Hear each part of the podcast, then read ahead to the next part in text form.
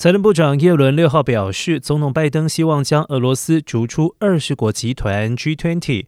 如果俄罗斯官员出席在印尼举行的 G20 会议，美国将会抵制其中一些会议。印尼是今年 G20 轮值主席国，计划在七月举行金融会议，并于十一月在巴厘岛举行领袖峰会。耶伦指出，拜登已经要求将俄罗斯逐出 G20。